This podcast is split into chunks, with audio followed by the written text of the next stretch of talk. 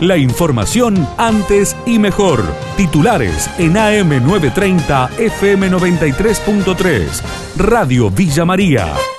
Antes y mejor clandestinas y escolaridad, las razones en la suba de los testeos, la coordinadora de estos centros en Villa María, Viviana González, dialogó con nuestra emisora. Mucha concurrencia de diversas edades, sobre todo de jóvenes, en relación con las burbujas de los colegios y en relación con las fiestas clandestinas. Esa es la realidad. Después del fin de semana largo, en donde la sociedad todavía se nota que no ha tomado conciencia ni responsabilidad sobre la situación, esperamos esto. Durante la mañana aproximadamente 60 hacemos en promedio por la mañana en cada centro de testeo. Tenemos tres centros de testeo dispuestos, es decir que estamos haciendo entre 180 y 200 testeos por la mañana de 9 a 13, sumados a los que se realizan en la terminal, que se realizan eh, a las personas viajeros, digamos, a los que han venido de viaje o están por viajar. Un vecino en alerta porque le clonaron la tarjeta de débito en diálogo con Radio Villa María denunció que le debitan diversos servicios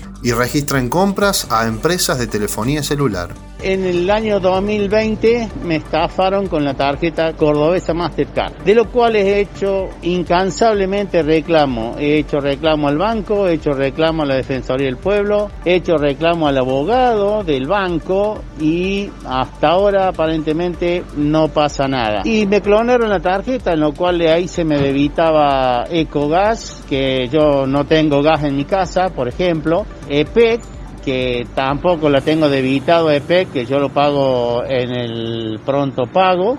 Y claro, que han comprado con la tarjeta, claro. Secuestraron más de 50 kilos de marihuana sobre autopista. Ocurrió en la madrugada de hoy en cercanías de Tío Pugio. La fiscal federal María Echeani brindó los pormenores. Aparentemente el vehículo que venía por la autopista a la altura de Tío Pugio aproximadamente tuvo un desperfecto mecánico con una de las ruedas.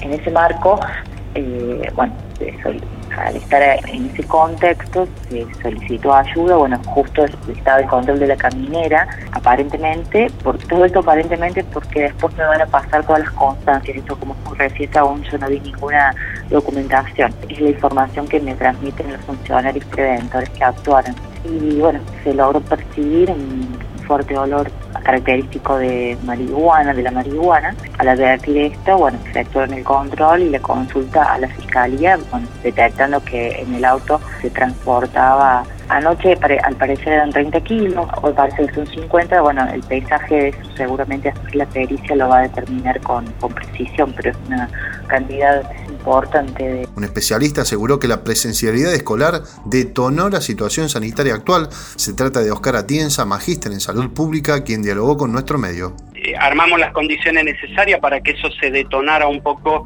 unos 30 días antes. Así es que eh, la verdad es que la tasa de positividad es demasiado alta, eh, aún en mis estimaciones que eran muy altas, eh, esto ha quedado, ha, quedado bastante por debajo en mis, estimaciones de lo, de lo que ha pasado. ¿no?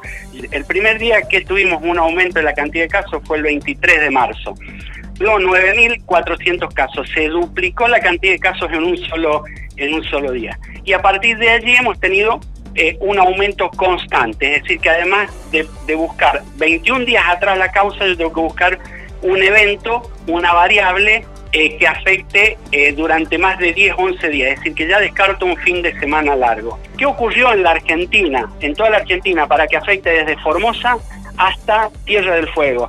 La presencialidad escolar. Está allí el detonante. El gobierno anunció la baja de impuestos a las ganancias para el 90% de las empresas. El presidente de Industriales Pymes Argentinos, Daniel Rosato, comentó que el proyecto es importante para el sector. Para nosotros este proyecto es importante porque lo que no podemos hacer hoy en plena pandemia, con en una, saliendo de una crisis importante o continuando una crisis provocada por la pandemia, eh, crisis de economía, que las pymes tengan que realmente sobrellevar un costo mayor, ya sea con, e, con este impuesto la ganancia que se da del 30%. Creo que retrotraer al 25% eh, lo que estaba, eh, me parece que es una medida acertada, porque estamos viviendo una situación donde las pymes ya venimos, muchas de las pymes, ¿sí? venimos este, soportando, digamos, un endeudamiento provocado justamente eh, por la crisis.